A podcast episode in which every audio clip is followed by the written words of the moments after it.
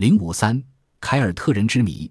凯尔特人是早期古代欧洲历史上存在的民族，但是欧洲人对于凯尔特人的兴趣颇浓。那么，为什么凯尔特人被欧洲人追忆呢？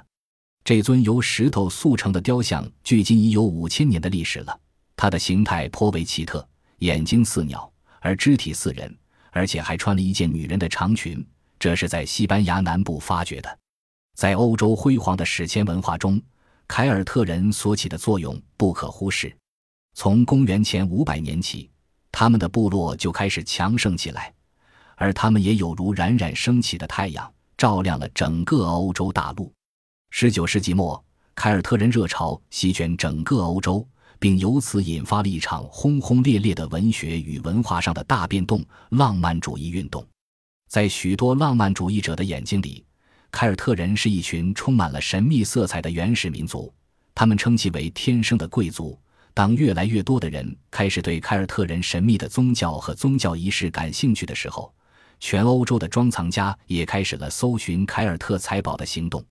慢慢的，这些寻宝人的行为发展到了歇斯底里的程度。从石器时代的古墓到古罗马的城堡，他们找遍了整个欧洲北部，只要找到了什么东西，就被认为是凯尔特人的。这种状况一直持续到十九世纪后半叶。随着考古学的进步，凯尔特之谜才逐渐揭开。有一幅1816年的画面，呈现了成群的凯尔特人拥向巨石阵进行朝拜。当时欧洲正处于一片凯尔特热潮当中。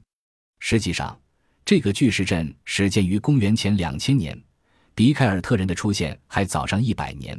而且，凯尔特人从来也没有朝拜过类似的石阵。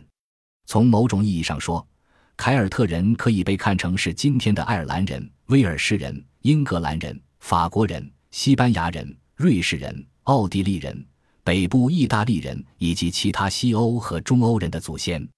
今天我们眼中的凯尔特人大都是通过口头传说、当代希腊罗马著作、欧洲的考古挖掘以及前罗马帝国中经过修复的凯尔特手工制品来了解的。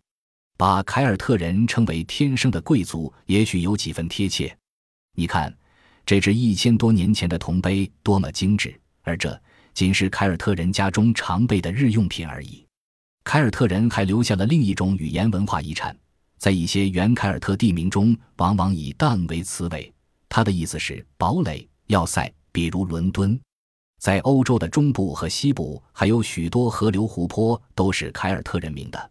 莱茵河就是其中的一个，而实际上，直到十六至十七世纪，学者们才意识到，古老的凯尔特人的语言与一些现代语言形式，如爱尔兰语、威尔图语，以及一些地方的方言，如法国、西班牙、意大利北部的地方方言，都有着千丝万缕的联系。